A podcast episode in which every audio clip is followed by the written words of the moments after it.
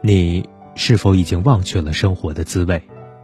每天忙忙碌碌，不知在追逐什么；每天匆匆忙忙，不知在紧张些什么。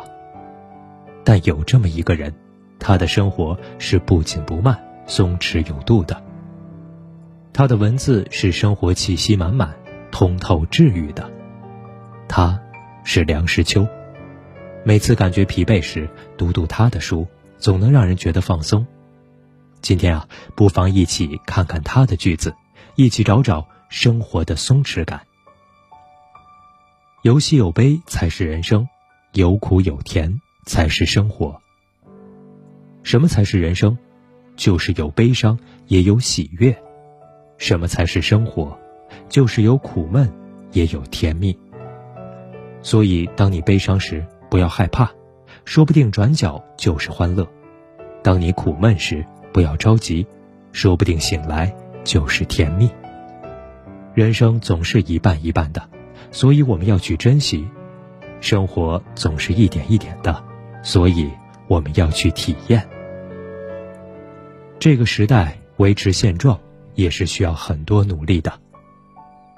有人说，人只能走上坡路才算成功，但其实人生有各种各样的境遇，你我有各种各样的经历。很多时候，我们拼尽了全力，才能保持不退步。很多时候，我们付出了努力，才能维持好现状。所以，不要给自己太大压力，学着享受生活，学着活在当下，学着选择性躺平，学着多给自己一点包容。闲要闲得有滋味，忙要忙得有价值，这才像一个人。人是什么？大概就是知道理性有用。但却总是被感性打败。大概就是知道工作有用，但却总会需要游戏调剂。大概就是知道忙碌有用，但却总是需要些许休闲。闲暇的时候有滋有味，忙碌的时候要有价值。这样或许才能体验到人生的快乐，这样或许才能活得更像是一个人。旧的时候之所以可爱。往往是因为它有内容，能唤起人的回忆。人们都是怀旧的，尤其是在空虚的时候、无聊的时候、无奈的时候，因为过去总是带着一层滤镜的，那里有故事、有内容，有你在记忆深处选择出的美好。人们都是恋香的，尤其是在孤独的时候、迷茫的时候、懦弱的时候。因为家乡总是带着一点温度的，那里有人情，有过去，有你在人性深处挑选出的味道。所以，适当往回看也不是不可以。少年读书而要考试，中年做事而要谋生，老年悠闲而要衰病，这都是人生苦事。人生总不是十全十美的。少年时，我们可以读书。可以从书中感受一切的真知，但奈何却需要考试。中年时，我们可以做事，可以去世间探索所有的美好，但可惜却需要谋生。老年时，我们有了自己的时间，可以享受闲暇，但身体机能却越变越差。但是，我们也可以反过来想：少年时，我们需要考试，却能读书。中年时，我们需要谋生，却能逐梦；老年时，我们虽要衰病，但却悠闲，又何尝不是人生的乐事呢？这世间大部分的喜悦和悲伤，不仅仅是人的，也是万物的，在他们身上，我们能看清自己。有人说，人是万物之灵，万物该以人为核心转动。但其实，这世间大部分的喜悦和悲伤，不仅仅是人的，也是万物的。你可以在狮群之中看到竞争，你可以在小狗身上看到爱意，你可以在植物身旁看到宁静，你可以在穹顶之下感受渺小。我们可以在万物中看清自己，或悲或喜。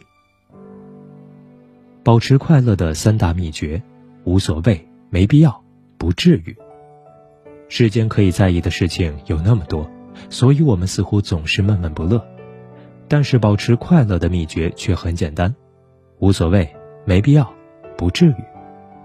只要觉得无所谓，什么都可以不入心；只要觉得没必要，什么都可以不介怀；只要觉得不至于，什么都可以不在意。当你没那么多放在心上的事儿，你的人生就会变得轻盈，变得自在。只有上帝和野兽才喜欢孤独，人是需要朋友。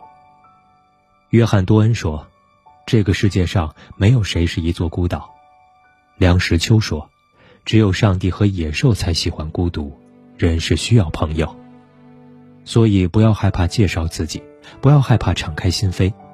当你迈出那么一步，或许会有想象不到的快乐与欣喜；当你走近那么一点，或许会有想象不到的温暖与力量。成功来自于后天的努力，所以今明两天还是休息吧。有人说成功是先天的恩赐，有人说成功是后天的努力，所以我们不能丢掉天赋，我们也不能忽视努力。似乎只有成功的人生才值得去过，但梁实秋却说，成功来自于后天的努力，所以今明两天还是休息吧。幽默而又充满智慧。人生本就不是一种模样，你要学会放松，才能学会奋斗；你要保持松弛，才能出拳有力。心里的火永远不要灭，哪怕别人只能看到烟。有人说，咸鱼即使翻身了，也还是咸鱼，所以我们不知道该走向何方，我们不知道努力的意义，但或许我们应该永远保持心里的火不要熄灭，永远保持少年感和理想主义的激情，这样你的人生才能更有意义。即使别人看不懂你，你也要认真为自己而活。在繁忙的现代都市中，我们似乎早就忘了生活的意义，但梁实秋却从点滴处，为我们找出了人生的滋味，为我们营造出生活的松弛感。当你紧张时，不妨试着去读读梁实秋的散文，或许你能找到最初的本心。